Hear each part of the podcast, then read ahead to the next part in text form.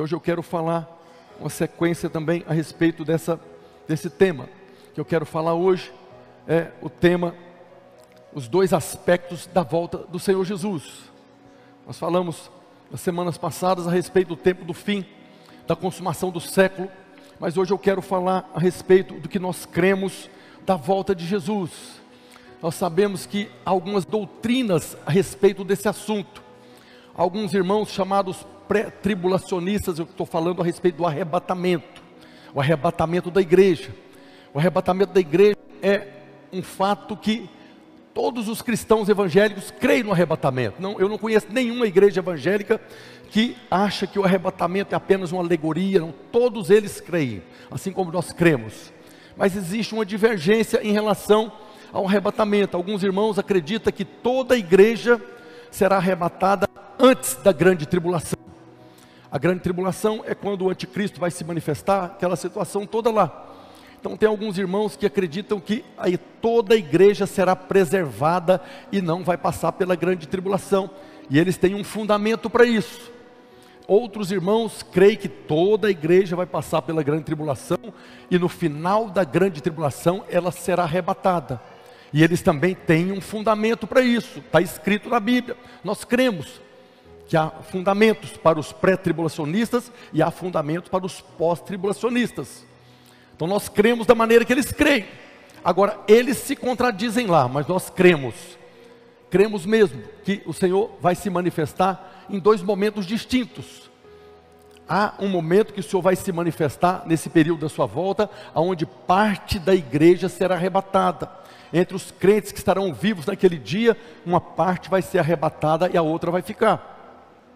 E depois, no final da grande tribulação, aí todos que ficaram serão arrebatados também para encontrar com o Senhor nos ares. É disso que eu quero falar. Nós cremos no arrebatamento parcial da igreja, nós cremos que haverá dois momentos do arrebatamento. Nós cremos no arrebatamento antes da grande tribulação, que está fundamentado, e cremos também no arrebatamento depois da grande tribulação. Nós cremos nesses dois momentos como esses irmãos creem. E eu quero falar a respeito disso hoje. Então, lá no livro de Atos, no capítulo 1, verso 11, está escrito: os anjos falando lá para os discípulos que viram Jesus subir aos céus. Esse Jesus que dentre vós foi assunto ao céu, virá do mesmo modo como viste subir, fala do mesmo modo. Então os anjos falaram para os discípulos que ele vai voltar do mesmo modo, assim como aconteceu que ele subiu aos céus, ele vai voltar dos céus para a terra novamente. Então nós cremos que haverá dois momentos, um oculto e o outro às claras. Haverá um momento que o Senhor vai se manifestar e ninguém sabe que hora nem o dia que é o momento oculto, e também tem esse aspecto às claras, que é a volta de Jesus propriamente dita. Haverá o dia que Jesus voltará e vai pisar novamente lá no Monte das Oliveiras, que foi de onde ele subiu. Então nós cremos que são dois momentos distintos e acontecerão em tempos diferentes.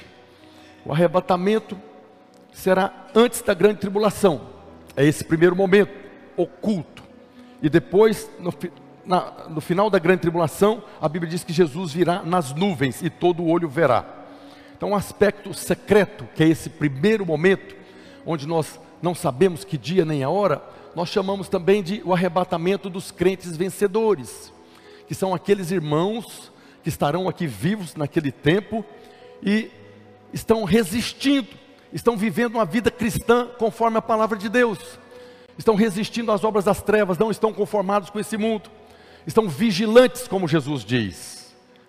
Então, o livro de Atos, por exemplo, no, aqui no capítulo 1, a partir do verso 9, eu quero ler todo o contexto que os anjos falaram isso.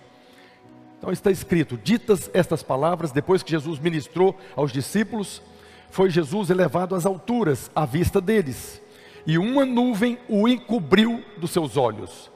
Estando eles com os olhos fitos no céu, enquanto Jesus subia, Eis que dois varões vestidos de branco se puseram ao lado deles e lhes disseram: Varões galileus, por que estáis olhando para as alturas? Esse Jesus, que dentre vós foi assunto ao céu, virá do modo como viste subir. Os anjos falaram para os discípulos que viram Jesus subir, que ele voltará da mesma maneira.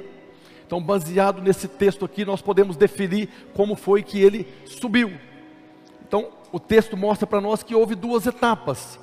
No primeiro momento, Jesus subiu diante dos olhos deles. Eles viram Jesus, começou a levitar e foi subindo para o céu. Todo mundo estava vendo Jesus. Mas depois diz o texto que uma nuvem o encobriu. Jesus sumiu da vista dos discípulos e ele foi arrebatado até o trono. Então o texto mostra para nós que há dois momentos na subida dele. Uma quando os discípulos estavam vendo e a outra que eles não viram. Jesus subiu ali do Monte das Oliveiras até as nuvens. Eles viram. E a segunda parte foi das nuvens até o trono de Deus. A primeira parte foi a visível, quando eles viram Jesus subindo. A segunda parte eles não viram. Jesus estava agora subindo para o trono de Deus. Então, um momento que eles não viram. E os anjos falaram que ele vai voltar da mesma maneira. Se ele vai voltar da mesma maneira, então tem um momento que ninguém vê e tem outro momento que todo mundo vê. É exatamente disso que eu quero falar com os irmãos hoje. Como é que ele vai voltar? Ele também vai voltar em duas etapas, em dois momentos da mesma maneira que ele subiu. A primeira etapa, ele virá do trono até as nuvens, onde ninguém vai ver. E depois das nuvens até o monte das oliveiras, todo olho verá, diz a palavra de Deus que é que acontece com esses irmãos pré-tribulacionistas e pós-tribulacionistas? Existem princípios hermenêuticos de interpretação da palavra. Então, quando nós vamos estudar um tema da palavra de Deus, o arrebatamento é um tema da palavra de Deus, existem vários princípios: princípio da primeira menção, princípio da menção comparativa, princípio da menção progressiva, existe o princípio da menção completa para que você possa definir uma doutrina, uma teologia, você precisa verificar todos os versículos que falam a respeito daquele tema. Então, quando nós vamos fazer uma exegese, um estudo a respeito do arrebatamento, nós precisamos pegar todos os textos que falam a respeito do arrebatamento. Se você pegar alguns textos, você vai ter uma interpretação é o que acontece com os pré-tribulacionistas. Eles pegam alguns textos que falam do momento oculto. Jesus virá como ladrão, ninguém saberá o dia nem a hora. Então eles compreendem ali que haverá um momento oculto. O arrebatamento acontecerá e ninguém sabe o dia. Mas tem outros irmãos que pegam outro texto que fala que todo olho verá. Todas as tribos da terra verão, como um relâmpago do oriente para o ocidente, todo mundo vai ver.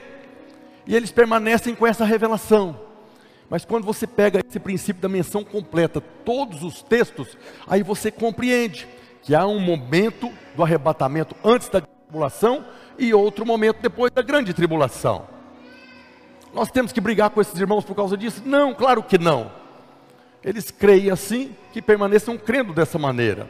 O que eu estou falando aqui para a gente possa compreender algo que está escrito nas Escrituras. Então, o primeiro momento que Jesus estará voltando, que é esse momento invisível, que é do trono até as nuvens, ele mesmo diz que vem como um ladrão. Está escrito lá em Mateus 24, 43. Mas considera isto: se o pai de família soubesse a que hora veria o ladrão, vigiaria e não deixaria que fosse arrombada a sua casa. Por isso, ficai também vós apercebidos, porque a hora em que não cuidais, o filho do homem virá. Jesus está falando que ele virá como um ladrão, e um ladrão não avisa a hora que ele vai roubar a casa. Jesus virá oculto, ninguém sabe o dia nem a hora, e por isso ele está falando aqui que nós temos que ser cuidadosos, nós temos que vigiar, porque nós não sabemos o dia que ele virá como ladrão. Outra coisa é que um ladrão, sempre que entra numa casa, ele entra para roubar coisas de valores. Ele entra e pega aquilo que tem mais valor. Jesus virá como um ladrão e vai pegar aquilo que tem mais valor, que são os crentes vencedores. Cada um de nós temos um valor para Deus. Todos nós somos filhos amados, Ele nos ama incondicionalmente. Mas existem aqueles irmãos que estão fazendo a vontade de Deus. Existem aqueles irmãos que estão fora, que não se preocupam com a vontade de Deus. Esses que estão fazendo a vontade de Deus têm valor, e são esses que serão arrebatados nesse primeiro momento que o Senhor virá como ladrão. A segunda etapa da volta do Senhor, a Bíblia diz que será precedida de muitos sinais. Mateus 24, 29 diz: Logo em seguida a tribulação daqueles dias. Então, vai ter a grande tribulação antes. O arrebatamento, a volta propriamente dita de Jesus, já vai ter a grande tribulação. A grande tribulação será um sinal uh, inquestionável. E diz que depois da tribulação daqueles dias, o sol escurecerá, a lua não dará sua claridade, as estrelas cairão do firmamento e os poderes dos céus serão abalados. Então nós vemos aqui dois momentos. Um não tem nenhum sinal, ele vem como que ladrão. O outro vai ser precedido de muitos sinais. Mas para nós o que importa é quem será arrebatado. Quem são os crentes que vão ser arrebatados? Jesus fala, Paulo fala, os apóstolos falam a respeito disso. Jesus fala que serão arrebatados aqueles que estiverem vigiando, aqueles que estiverem cuidando. Ele diz isso lá em Lucas 21, 34.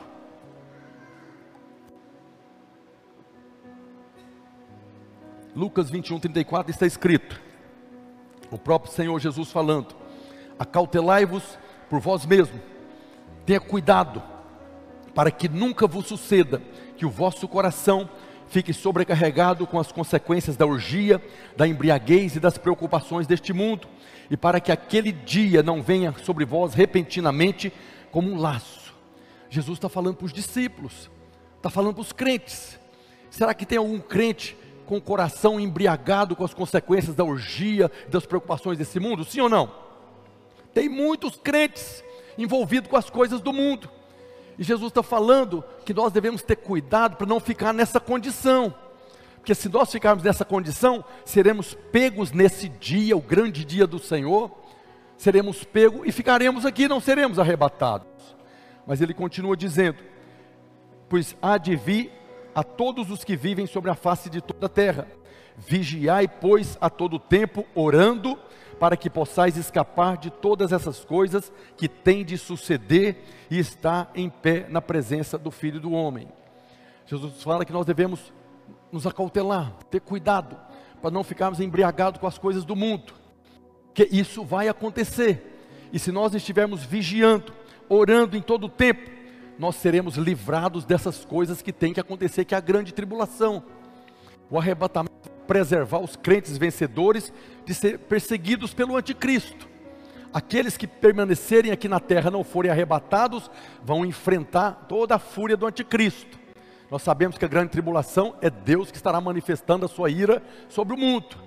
Mas aqueles que foram arrebatados não vão participar dessa grande tribulação e ainda estarão diante do trono de Deus. Então a diferença é muito grande. A recompensa é muito grande para aqueles que estarão vigiando, como o Senhor está falando aqui. Mas o apóstolo Paulo acrescenta também uma outra característica daqueles que serão arrebatados. Ele diz que aqueles que estiverem não conformados com este mundo, aqueles que não suportam as coisas desse mundo, e que estarão aqui resistindo às obras das trevas, resistindo ao diabo, para que o anticristo não se manifeste, então esses serão arrebatados. Porque em toda a história da igreja houve irmãos, as irmãs de oração, os irmãos de oração, que estão resistindo às obras das trevas, estão sendo sal, estão sendo luz, para que esse mundo não se torne completamente de trevas. Nós olhamos para o mundo e pensamos que ele é totalmente trevas. Não é, porque existe luz resplandecendo no meio das trevas, amém? Agora é todo crente que está resplandecendo, sim ou não? Não, tem muito crente aí que parece mais trevas do que o povo do mundo, ainda que tem luz. E o apóstolo Paulo está falando aqui na segunda carta aos Tessalonicenses, capítulo 2, a partir do verso 7. Ele diz: Com efeito, o mistério da iniquidade já opera e aguarda somente que seja afastado aquele que agora o detém. Então será de fato revelado o iníquo, a quem o Senhor Jesus matará com o sopro de sua boca e o destruirá pela manifestação da sua vinda tanto o apóstolo Paulo, quanto João, quanto Pedro fala que o espírito do anticristo já está operando no mundo. Mas vai chegar um dia que haverá uma pessoa, vai personificar o anticristo. Então haverá o anticristo. Esse anticristo ainda não está no mundo, mas o espírito já está operando. Agora, por que, que ele ainda não se apresentou? Por que, que o anticristo ainda não deu as caras no mundo? Porque tem um grupo de irmãos que está detendo a manifestação dele. De um grupo de irmãos que está resistindo. De que maneira? Em oração, guerreando, não se conformando com a condição desse mundo. Existe um grupo de irmãos indignados, como Paulo fala, não vos conformeis com este mundo. Então tem irmãos que não estão conformados com esse, não estão embriagados com as consequências da orgia do mundo, mas estão resistindo. Como o anticristo tem que se manifestar, vai chegar um momento que Deus vai tirar esses irmãos aqui. E isso vai acontecer no arrebatamento. Amém. O arrebatamento é Deus tirando aqueles que estão resistindo. Por isso nós temos que ter no nosso coração esse desejo o tempo que eu estiver nessa terra, o anticristo não vai aparecer. Nós vamos resistir, não vamos permitir. O dia que Deus achar que está na hora de ele manifestar, o Senhor vai ter que me tirar daqui. Porque enquanto eu estiver aqui, não vai manifestar. Não vai manifestar. Essa, esse é o chamado para nós, para todos nós. A resistirmos às obras das trevas. Por quê? Foi para isso que se manifestou o Filho de Deus para desfazer as obras das trevas. Enquanto houver crente nesse mundo desfazendo as obras das trevas, o anticristo pode estar dando volta por aí, mas não se manifesta. Mas no dia que esse grupo de irmãos forem arrebatados, que nós estejamos do meio, amém? Aí o anticristo vai ter liberdade, porque quem é que vai ficar aqui? Os crentes carnais, aqueles que não estão preocupados, aqueles que estão com o coração contaminado com as consequências da orgia, da embriaguez desse mundo. Essa turma não resiste o anticristo o anticristo vai se manifestar e vai cumprir todo o propósito dele ali. Mas o mesmo texto fala que o Senhor Jesus vai destruí-lo na manifestação da sua vinda. No final da grande tribulação, quando Jesus voltar, vai destruir o anticristo, a besta, o falso profeta, todo aquele povo ali, com o sopro da sua boca. Isso já está determinado, vai acontecer. Então, quando os crentes vencedores forem arrebatados, o iníquo aparecerá. E aí você pode avaliar alguns tipos de pessoas que serão arrebatadas ou não. Eu estava meditando a respeito da parábola do pródigo. Os dois eram filhos. Aquele pai tinha dois filhos.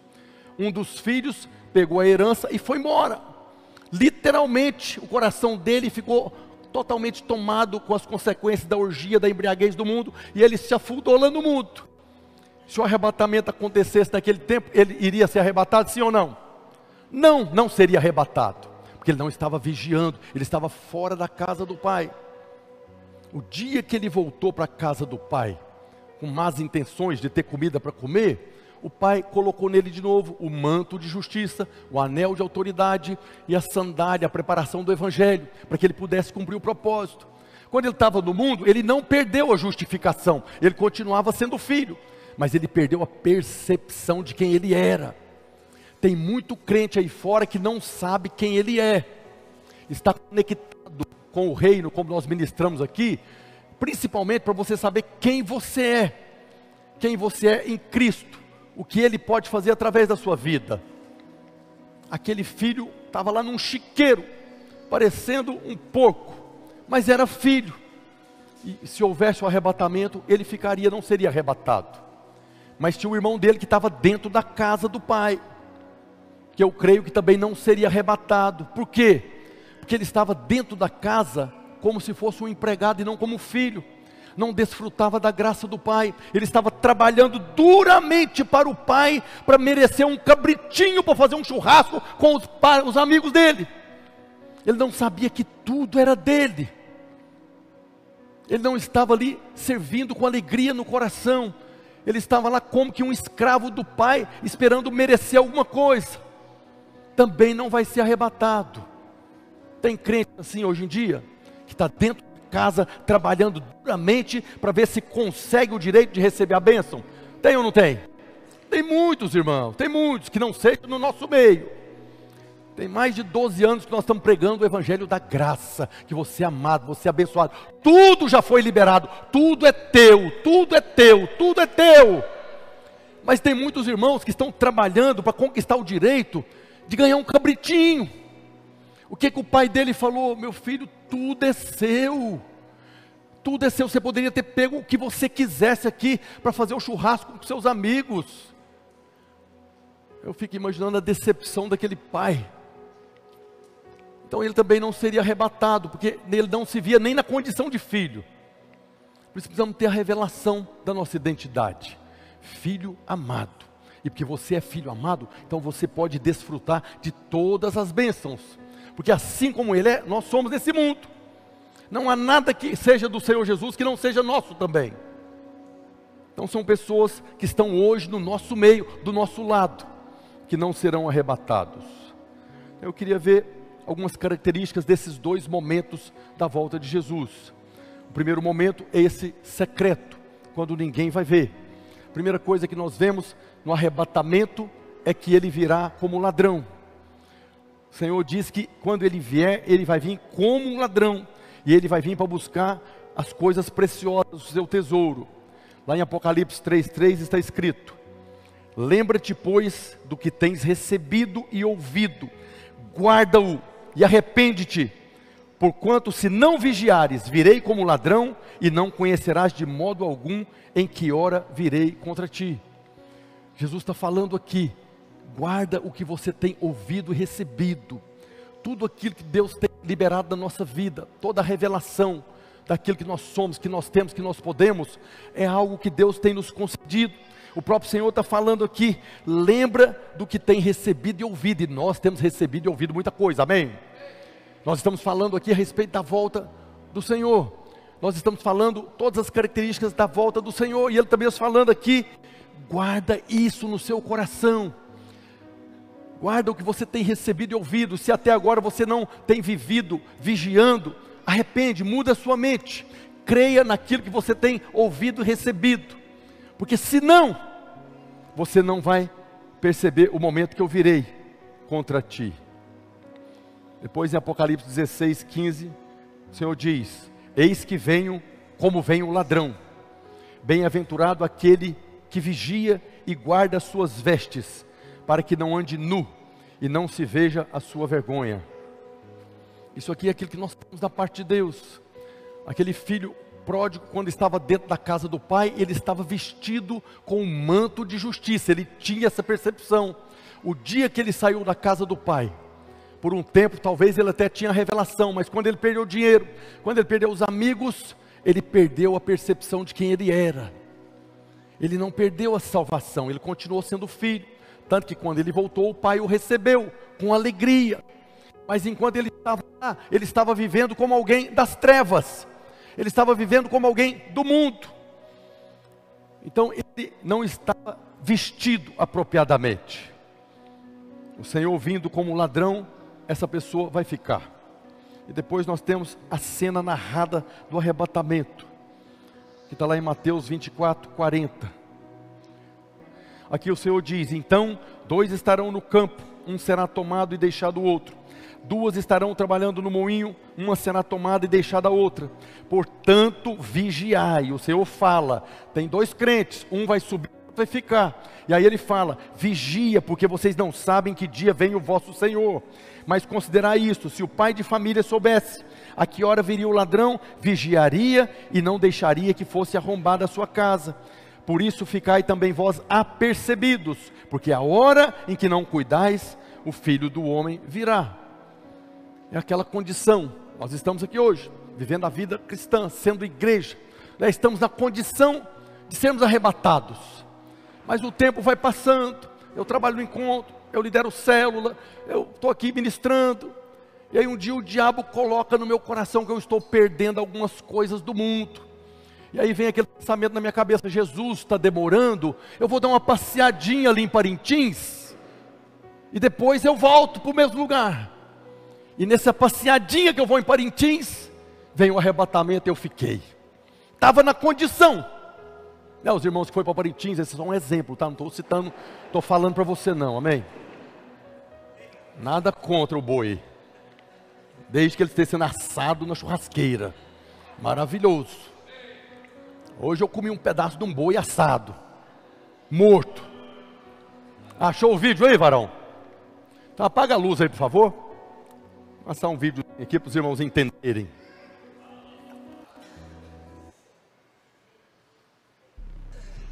Eita, dia abafado que tá bravo. Calorzão, né? Beber uma água ali, Zé? Pô, pega lá pra gente. Vou pegar ali, pastor. Já pensou um dia você estar com alguém que você ama e de repente, do nada, ela desaparecer para sempre de sua vida? Eita! Ô, Zé!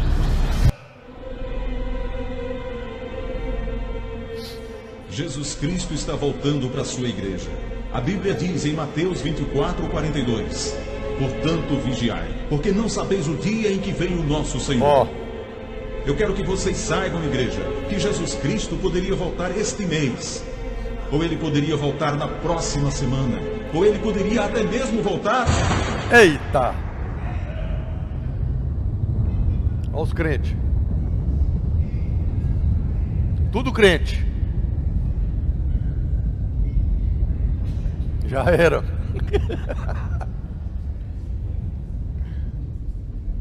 Porque assim como o relâmpago sai do Oriente e se mostra até no Ocidente, assim há de ser a vinda do Filho do Homem. Você está preparado? Você. Acende a luz aí. Essa é aquela hora que o pastor faz aquela cara assim, né?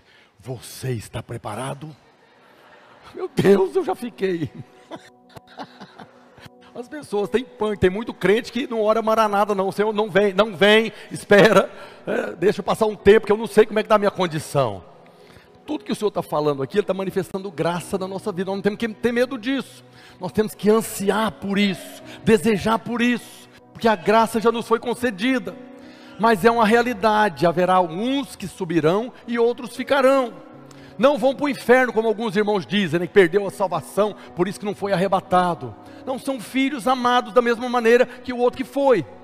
O problema é que se o Senhor não tirasse aquele que subiu, não tem jeito de se cumprir a profecia do anticristo. Então vai chegar um momento que o Senhor vai tirar. Aquele que está no campo, que foi arrebatado, aquele que está no moinho, foi arrebatado, tem que ser arrebatado, porque estão resistindo ao diabo, não conformados com as coisas do mundo. São aqueles crentes que, inclusive, outros crentes chamam de chato demais. Vocês são xiitas, vocês são muito ortodoxos, vocês são radicais demais. Pois é, são esses radicais que serão arrebatados. Diga misericórdia.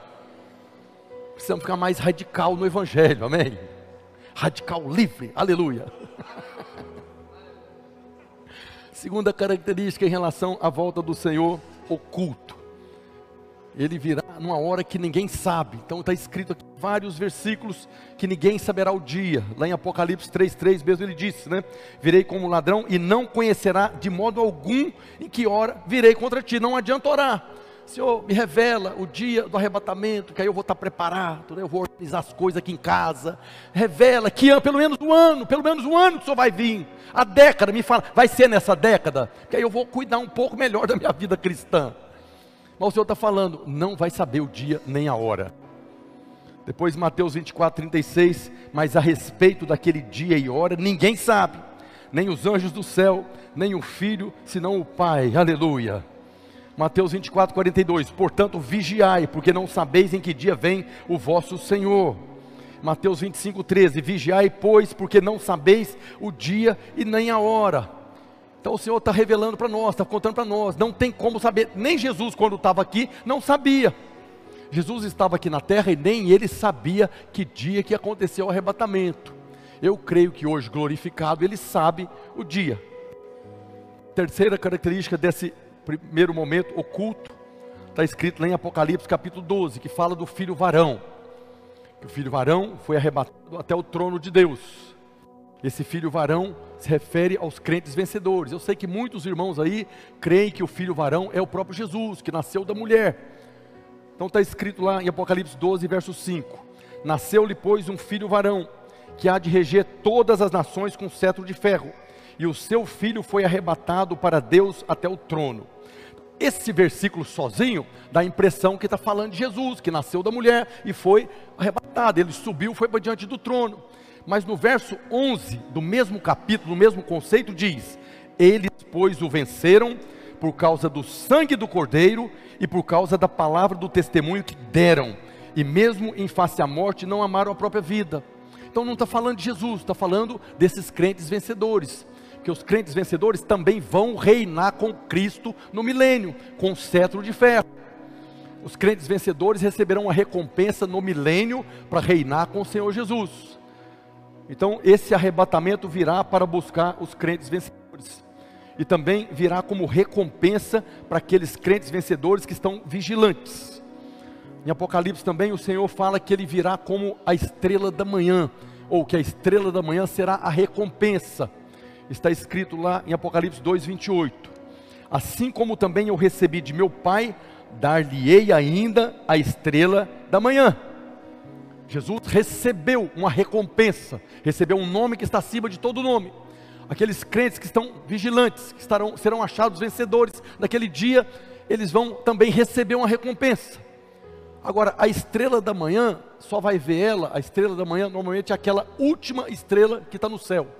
Durante a noite tem muitas estrelas, mas há uma estrela de madrugada ainda, que é a última quando se vê, essa é a estrela da manhã. Só vai ver a estrela da manhã quem estiver acordado, quem estiver vigiando. Então, nesse primeiro momento, no arrebatamento, serão arrebatados aqueles que estão vigiando de noite, não apenas de dia eles serão arrebatados, vão receber a estrela da manhã. E os outros que não estiver vendo a estrela, mas estiver dormindo, aí Malaquias fala a respeito deles.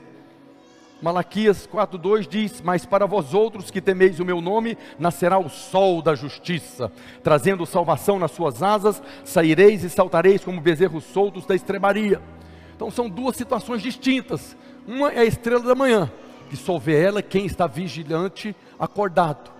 Agora, aqueles que dormem até tarde, a hora que ele acorda, seja a hora que for, o sol está lá. Então, são esses que vão passar pela grande tribulação. Aqueles que não estão vigilantes, eles vão acordar, no final da grande tribulação, eles serão arrebatados também. O importante é que todos serão arrebatados, não ficará ninguém aqui na terra. Todos os crentes que estiverem vivos serão arrebatados. A diferença é que um grupo vai antes da grande tribulação e outro vai depois da grande tribulação. E o Senhor virá para buscar aqueles que estão vigiando, aqueles que estão vigiando, inclusive de noite. Vigiar é estar acordado. Então, são algumas características desse primeiro momento oculto, quando o Senhor virá como ladrão. Ele não é ladrão, ele não vai levar nada do que é dele, ele vai vir buscar o que é dele, não vai levar nada, ele não vai roubar nada de ninguém. E o segundo momento, as claras também tem algumas características. E a primeira que eu quero compartilhar é que será visto por todas as tribos da terra, completamente diferente do primeiro momento. Então em Apocalipse 1:7 está escrito: Eis que vem com as nuvens, e todo olho verá, até quantos o traspassaram, e todas as tribos da terra se lamentarão sobre ele certamente. Amém. Então aqui Jesus está falando que todo mundo vai ver quando ele vai voltar. Em Mateus 24, 27 e 30 ele diz: porque assim como um relâmpago sai do oriente e se mostra até o ocidente, assim há de ser a vinda do Filho do Homem. Então aparecerá no céu o sinal do Filho do Homem. Todos os povos da terra se lamentarão e verão o Filho do Homem vindo sobre as nuvens do céu com poder e muita glória. Esse texto aqui é maravilhoso, porque todo mundo vai ver, e é com poder e muita glória, não é pouca coisa, não nós não conseguimos imaginar que sinais serão esses quando o Filho do Homem estiver se manifestando, mas vai ser algo extraordinário, completamente diferente do primeiro momento, que é culto como um ladrão. Dá para você perceber, parece que está repetindo o texto, mas é outro texto. O próprio Senhor está falando várias vezes a respeito dessa situação. Outra característica é que será no fim da grande tribulação. Enquanto a vinda secreta do Senhor, o arrebatamento acontecerá antes da grande tribulação, a vinda às claras será depois. Nós sabemos que a última trombeta, a sétima trombeta, vai ser o encerramento da grande tribulação. E o anticristo vai se manifestar antes da vinda do Senhor. Nós lemos um versículo aqui que quando o Senhor se manifestar, vai destruir o anticristo com o sopro da sua boca. Então o anticristo vai aparecer antes da volta dele. Isso está escrito lá Paulo falando na primeira carta aos Tessalonicenses, capítulo 4, a partir do verso 16. Primeira carta que Paulo escreveu aos Tessalonicenses, ele já falou do arrebatamento. Ele disse: Porquanto o Senhor mesmo, dada a sua palavra de ordem, ouvida a voz do arcanjo, ressoada a trombeta de Deus, descerá dos céus e os mortos em Cristo ressuscitarão primeiro. Depois nós, os vivos, os que ficarmos, seremos arrebatados juntamente com eles entre as nuvens para o encontro do Senhor nos ares, e assim estaremos para sempre com Ele. Depois que ressoar a última trombeta, no final da grande tribulação. Agora, esse versículo aqui é uma chave para os pós-tribulacionistas, aqueles que acreditam que toda a igreja vai passar pela grande tribulação. Por quê? Porque o apóstolo Paulo aqui fala como que se ele estivesse incluindo ele mesmo nesse arrebatamento. Paulo diz aqui: depois nós, os que ficarmos, seremos arrebatados. Então, aparentemente, parece que Paulo, que nós sabemos que vai ser vencedor, porque completou, combateu o bom combate, completou a, a, a carreira, guardou a fé, a coroa da justiça está posta. Paulo mesmo teve a revelação da condição dele diante de Deus. Mas nesse versículo aqui, parece que ele está falando que ele vai passar pela grande tribulação. Mas ele está se falando da igreja, na igreja, os que ficaram, então vão ser arrebatados no final da grande tribulação, amém? Quando você pega o contexto, da Bíblia, você percebe que Paulo não estará aqui nesse momento, e nem nós, em nome de Jesus, amém? Nós seremos arrebatados antes. Depois, em 1 Coríntios 15, 52, Paulo também dizendo: No momento, num abrir e fechar de olhos, ao ressoar da última trombeta, a trombeta soará, os mortos ressuscitarão incorruptíveis, e nós seremos transformados. Mais uma vez, ele está falando aqui. Depois da última trombeta, nós seremos glorificados.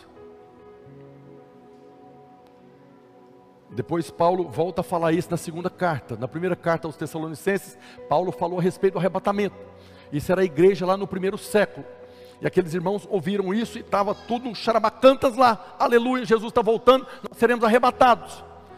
Mas o tempo foi passando. E os irmãos de Tessalônica começaram a morrer. E os irmãos começaram a perder a fé no arrebatamento. E aí Paulo escreve na segunda carta para eles falando corrigindo essa distorção lá agora. Paulo diz, 2 Tessalonicenses capítulo 2, a partir do verso 1. Irmãos, no que diz respeito à vinda de nosso Senhor Jesus Cristo e à nossa união com Ele, nós vos exortamos a que não vos demovais da vossa mente, não pegou a fé, guarda os seus pensamentos, com facilidade, nem vos perturbeis, quer por espírito, quer por palavras, quer por epístola, como se procedesse de nós supondo tenha chegado o dia do Senhor. Ninguém de nenhum modo vos engane, porque isto não acontecerá, sem que primeiro venha apostasia e seja revelado o homem da iniquidade, o filho da perdição.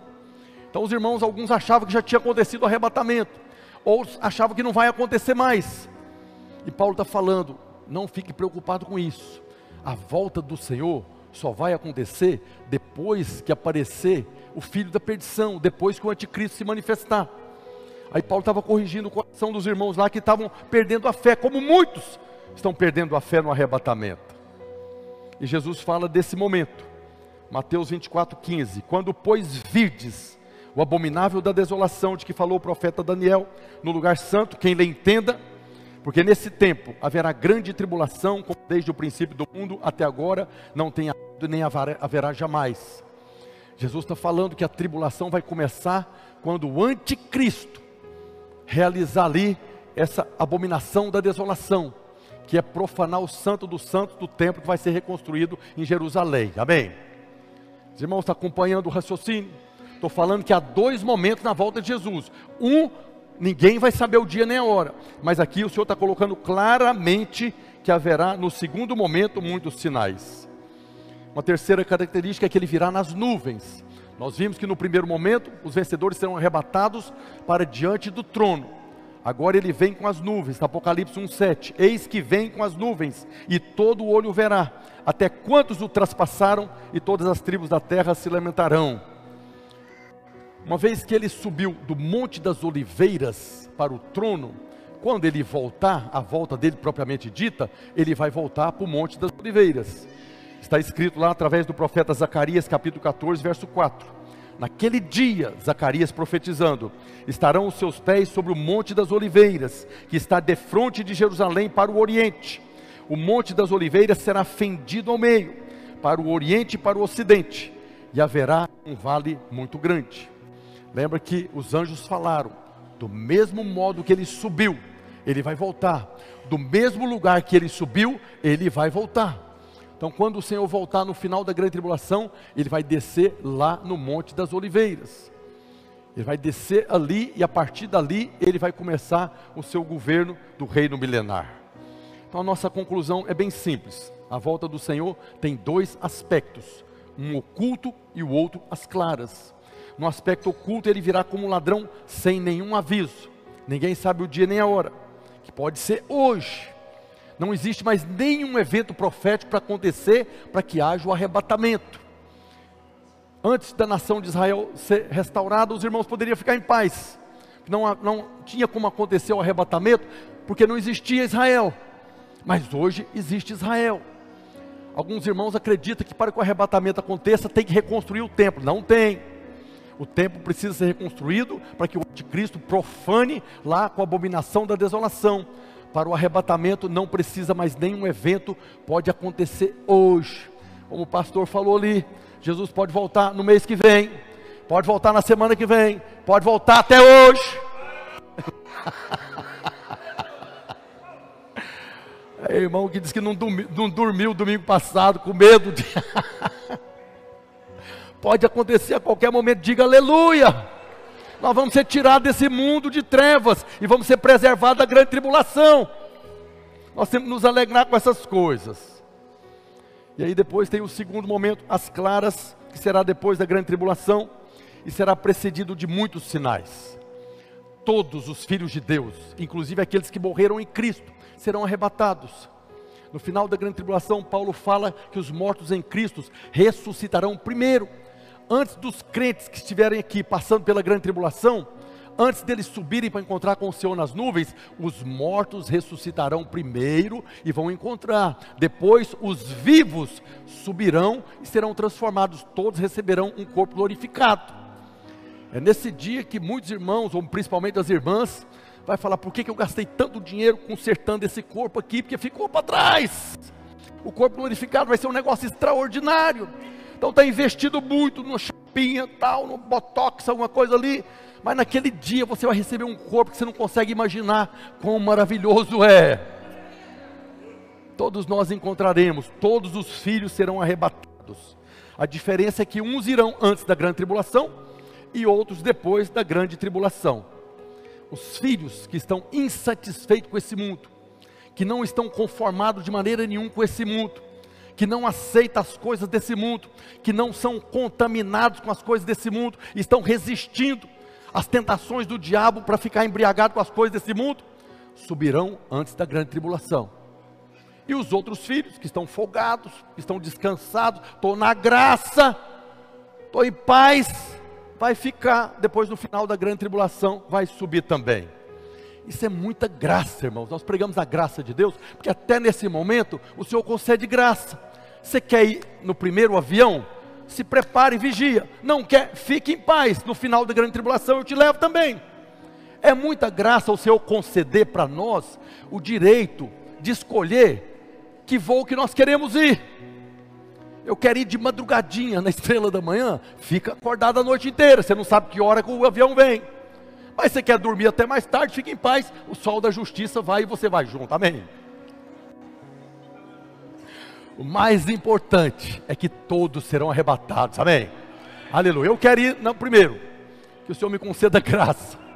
Se acontecer o arrebatamento nos dias que eu estiver aqui, eu quero ser arrebatado. Mas fica à vontade, se você quiser ficar também, não tem problema. Fique de pé onde você está, a equipe de louvor sobe aqui. Tem muitos irmãos que nem pregam esse tipo de coisa para não aterrorizar os irmãos. Só deve ficar aterrorizado aqueles que não estão vigilantes. Mas o nosso encargo é edificar uma igreja de vencedores, amém? O nosso encargo é edificar uma igreja de vencedores.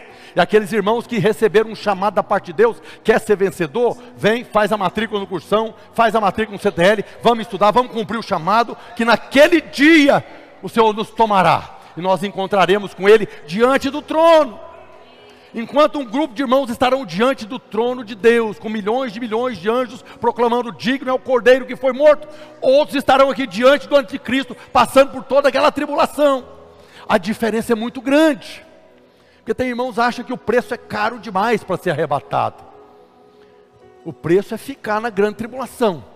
Em vez de você estar lá diante do trono, contemplando toda a glória de Deus, estará aqui contemplando toda aí a confusão do diabo, do anticristo e seus demônios. Queria que você orasse nessa hora, para que o Senhor colocasse no seu coração esse desejo de ver a face do Senhor diante do trono. Que o Senhor te abra os olhos do coração, para que você possa compreender a realidade do que o Senhor está descortinando para nós. Eu falo para você, como o Senhor falou, guarda o que tem ouvido e recebido, porque Ele virá. E o desejo de Deus é que todos nós não passemos pela grande tribulação. Ore ao Senhor nessa hora. Pai, no nome de Jesus, nós oramos nessa hora como igreja, ó Deus. O Senhor colocou no nosso coração que o nosso encargo como igreja é edificarmos a igreja de vencedores, onde cada membro é um ministro e cada caso uma extensão da igreja, conquistando assim a nossa geração para Cristo. Senhor tem colocado no nosso coração para não conformarmos com este século, mas pelo contrário, sejamos nós transformados pela renovação da nossa mente, transformados por contemplar o Senhor.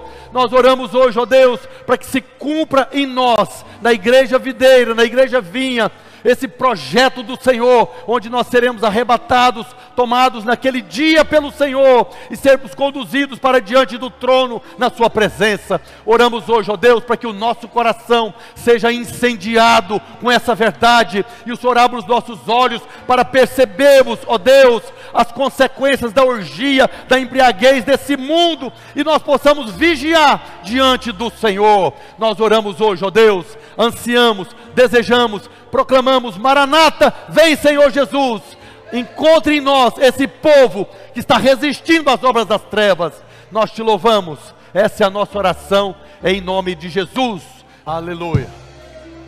Queridos, talvez você está aqui ouvindo essa mensagem, falando dos filhos de Deus que serão arrebatados. Essa é uma verdade que está na Bíblia. A mesma Bíblia que diz que um dia o Messias viria, o Yeshua viria. Nós estamos cantando Yeshua, Yeshua é Jesus, e tem um significado: o Senhor é a nossa salvação. Yeshua significa o Senhor é a nossa salvação. Meu apelo hoje, desse culto, tão leve, tão agradável, tão cheio de alegria, de luz e revelação, é para que se você não tem convicção da sua salvação, hoje você vai ter essa convicção. Nós estamos anunciando o Senhor é a nossa salvação. E eu quero agora fazer um apelo para você, porque a única coisa que nós precisamos para experimentar dessa salvação do nosso Yeshua Hamashia, Jesus Cristo Messias, é recebê-lo como Senhor e Salvador. Não há obras que nós podemos fazer para alcançar salvação, nunca, jamais você pode dar a sua própria vida. Como Paulo fala na carta aos Coríntios, capítulo 13, ainda que você entregue o seu próprio corpo a ser queimado, se não tiver o amor, que é o próprio Cristo, nada disso adianta. Então, meu apelo aqui hoje é que se você não tem essa convicção da sua salvação, se você nunca teve a oportunidade de receber Jesus como Senhor, queria que você levantasse a sua mão agora. Nós vamos orar para que você possa recebê-lo. Toda a igreja fecha os olhos agora. Toda a igreja fecha os olhos. Há pessoas aqui que vai nascer de novo hoje. Hoje é dia de salvação. Hoje vai chegar a salvação nessa casa. Mais um dia é dia de salvação. Toda a igreja fala comigo, Senhor Jesus, eu compreendi pela Sua palavra que não há salvação em nenhum outro nome a não ser no nome do Senhor. Por isso hoje eu confesso com a minha boca que Jesus Cristo é o meu Senhor, o meu Salvador, e eu creio com o meu coração que Jesus é o Filho de Deus que veio aqui na terra em carne e sangue, morreu na cruz, no meu lugar, pelos meus pecados, e porque eu creio, eu sou salvo. Senhor Jesus, muda a minha vida, a minha história, escreve o meu nome no seu livro, o livro da vida. Amém. Aleluia. Glória, uma salva de palmas.